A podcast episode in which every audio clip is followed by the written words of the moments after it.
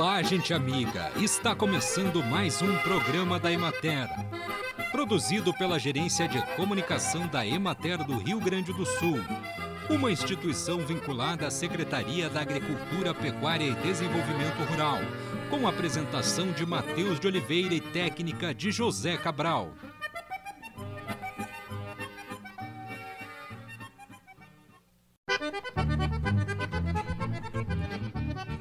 11 de abril é considerado o Dia Mundial da Conscientização da Doença de Parkinson. Informar-se sobre essa e outras doenças comuns à sociedade pode ser fundamental para a busca de ajuda médica no tempo adequado e para a realização de um tratamento responsável. Segundo a neurologista especialista em distúrbios do movimento Sara Teixeira Camargos, não existe nada melhor do que a levodopa, precursor da dopamina descoberto na década de 1970, que revolucionou o tratamento do Parkinson.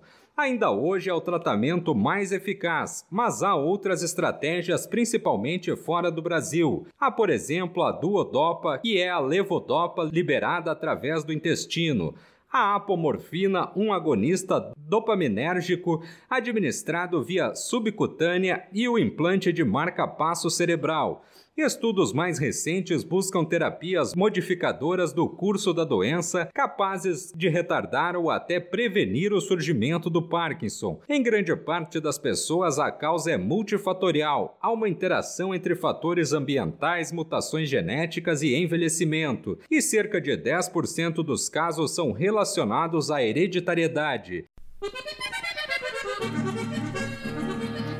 Antes de armazenar o alho semente, o produtor deve realizar uma limpeza e desinfestação rigorosa do armazém, com especial cuidado para restos de alho da safra anterior, visando a eliminação dos focos de infestação. As principais doenças que podem estar presentes nos bulbilhos antes do plantio são a podridão branca e o Fusarium penicillium, que é um fungo oportunista que infecta o bulbilho semente durante a vernalização, tornando-o inviável para o plantio alguns nematóides, o ácaro do chocamento, a aceria tulipai e traças também podem comprometer significativamente a qualidade do alho semente durante o armazenamento. Um tratamento eficiente e barato para pragas de armazenamento consiste na imersão dos bulbilhos em água por 4 horas, seguida de outra imersão por mais 4 horas em hipoclorito de sódio a 2,5% ou água sanitária a 1%. Após o tratamento com hipoclorito de sódio, deve-se colocar os bulbilhos em água corrente por 15 minutos. Este tratamento tem efeito contra fungos, nematóides e ácaros infestantes externos. Acompanhe agora o panorama agropecuário. Na regional da Emater de Juí, a produção de olerícolas apresenta recuperação, mas não o suficiente para atender a demanda do abastecimento local e regional. O retorno das chuvas com volumes mais elevados garantiu a uniformização da umidade no solo, beneficiando o desenvolvimento de todas as culturas e melhorando as condições de preparo do solo para novos cultivos. A cultura da mandioca está retomando o crescimento vegetativo de forma mais intensa, mas ainda apresentando atraso no desenvolvimento das raízes. Produtores já iniciaram a colheita primeiramente pelas plantas mais desenvolvidas, porém com baixa produtividade por unidade. O material colhido apresenta maior concentração de fibra na raiz. Na região de Santa Rosa, a área ocupada com olericultura comercial é de 350 hectares e está também presente em todas as propriedades rurais, visando produção de hortaliças para consumo das famílias e para a comercialização em feiras e nos programas governamentais. Devido às condições de seca, as temperaturas elevadas e a falta de sistemas de irrigação e de proteção para os cultivos, ocorreu desabastecimento tanto no mercado como nas propriedades, impactando também no aumento dos preços praticados dos produtos. Devido às boas condições de umidade do solo e de temperatura, muitas áreas vinham sendo preparadas e em muitas estava ocorrendo o plantio das hortaliças. Entretanto, com a chuva volumosa da última semana, muitas áreas encanteiradas e recém-plantadas ou semeadas tiveram estragos e erosão, necessitando de reestruturação dos canteiros e replantio.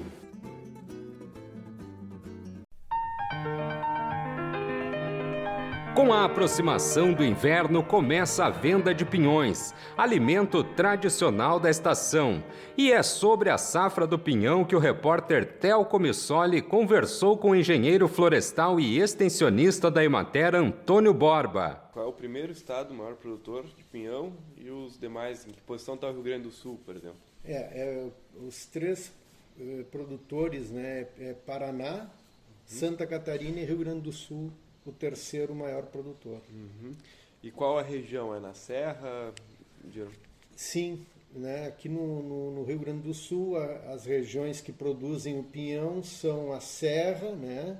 e o Planalto, principalmente. Né? Então, assim, municípios que são, digamos assim, no, que, cujas áreas em torno têm grande produção de pinhão são São Francisco de Paula, Lagoa Vermelha e Fontoura Xavier, para ter uma ideia né, da, da, distribuição geográfica dessas principais áreas produtoras de pinhão, no, onde tem remanescentes florestais de araucária angustifolia. Né? Tu comentou sobre a gente ter uma previsão não tão boa aí dessa próxima safra, né? Isso vai ter impactos econômicos, né? E principalmente no preço do pinhão. A gente chegou a ver nessa é, acho que foi em 2020 ainda que a safra foi considerada ruim, chegou a R$ 17,00 o quilo do pinhão.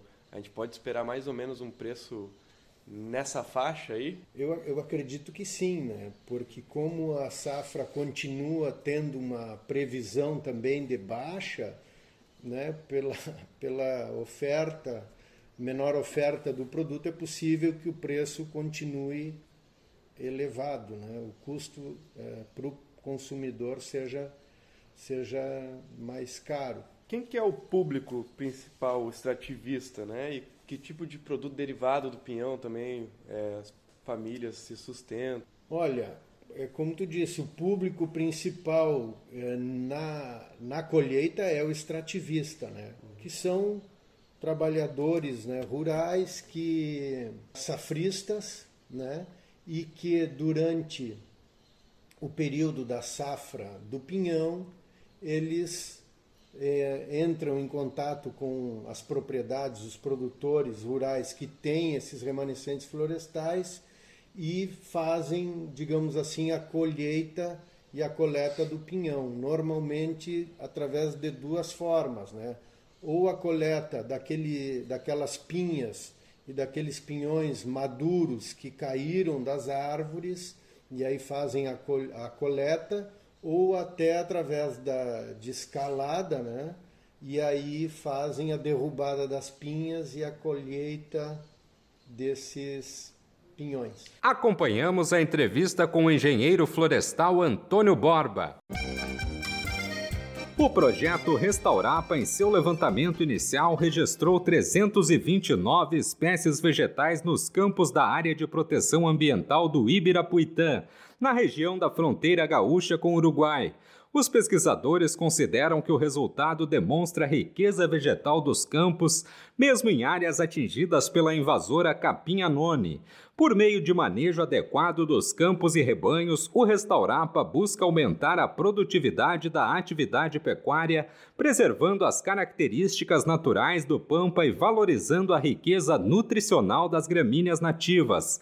Entre os principais objetivos está eliminar ou reduzir a presença do capim anone, espécie invasora que infesta os campos gaúchos, afetando negativamente o desenvolvimento do gado. E assim encerramos mais um programa da Emater. Um bom dia a todos vocês e até amanhã neste mesmo horário.